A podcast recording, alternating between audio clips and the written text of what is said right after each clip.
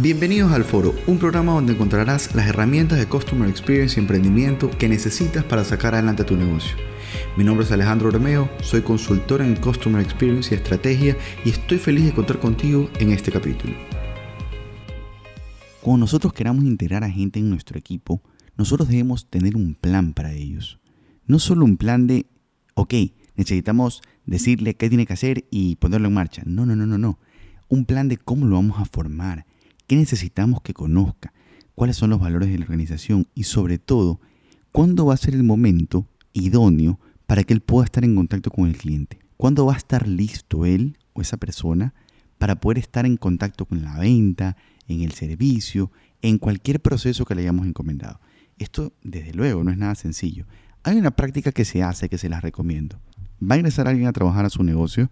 Lo primero que tienen que hacer es enseñarle todo lo que ustedes creen que esa persona debería saber. Por ejemplo, si va a ingresar a un restaurante, enseñarle cómo debe saludar, que cómo debe retirar los platos, cómo debe, no sé, dar la factura, qué debe decir, cómo debe dar la bienvenida, qué tono debe utilizar, cómo debe uniformarse.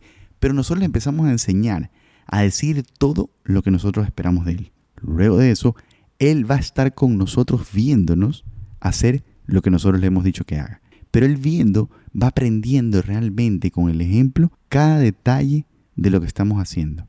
Ah, mira, hace esto de esta manera, se comporta de esta manera. Empieza él a comprender realmente todas las directrices que le dimos y ya no queda simplemente en palabras, quedan acciones. Y realmente las acciones se graban mucho más rápido y mucho más eh, grabadas en la mente de la gente que las palabras, 100%. En tercer lugar, ya nosotros lo dejamos hacer estando con ellos.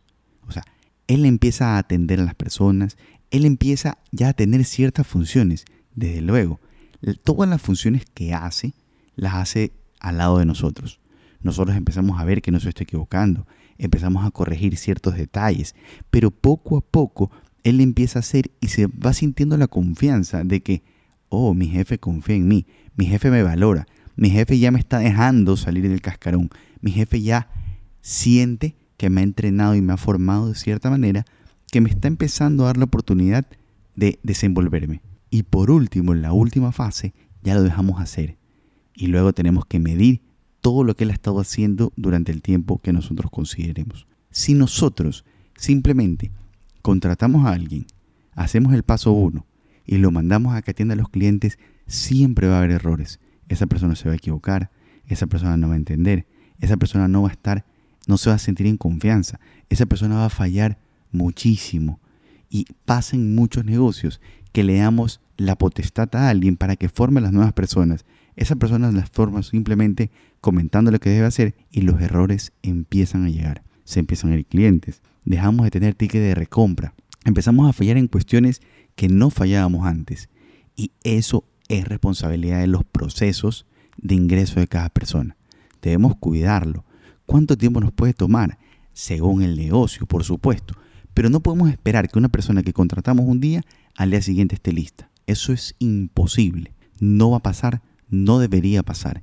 Debemos contratar a alguien, alinearlo a nuestra cultura, alinearlo a nuestro modelo de negocio, alinearlo, darle todo lo que nosotros esperamos de él, que deberíamos, cómo esperamos que se comporte, qué rasgos debería tener en su comportamiento. Ok, cómo debería hablar, qué debería decir, qué no debería hacer, qué errores no permitimos que pasen en el negocio cuáles son las principales quejas que hemos tenido de clientes y que no deberían, eh, corregir, que deberían corregirse. ¿Qué aspectos son los que más valora el cliente que debemos resaltar constantemente en el negocio? Todo eso debe conocerlo y no lo va a conocer de un día al otro. Se tiene que ir dando cuenta, tiene que ir entendiendo el negocio, tiene que ir entendiendo quiénes son los clientes que van al negocio.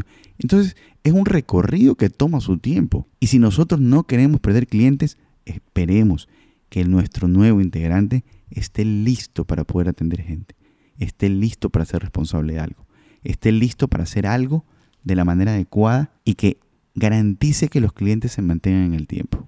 Entonces, esa es mi recomendación. Cada que van a contratar a una persona, enséñenle todo lo que, con lo que esperan de él, cuéntenle todo, todo, todo el negocio. Luego que pasaron ese momento, ahora sí, esa persona los ve a ustedes trabajando, los ve a ustedes haciendo lo que ustedes esperan que haga él.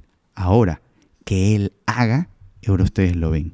Y finalmente, den la oportunidad que se desenvuelva, midan lo que está haciendo, corríjanlo cuando se puede y créanme que van a tener menos fuga de clientes durante su negocio por no fallar en temas que nunca se debería fallar. Recuerden señores, el cliente es el jefe de su negocio.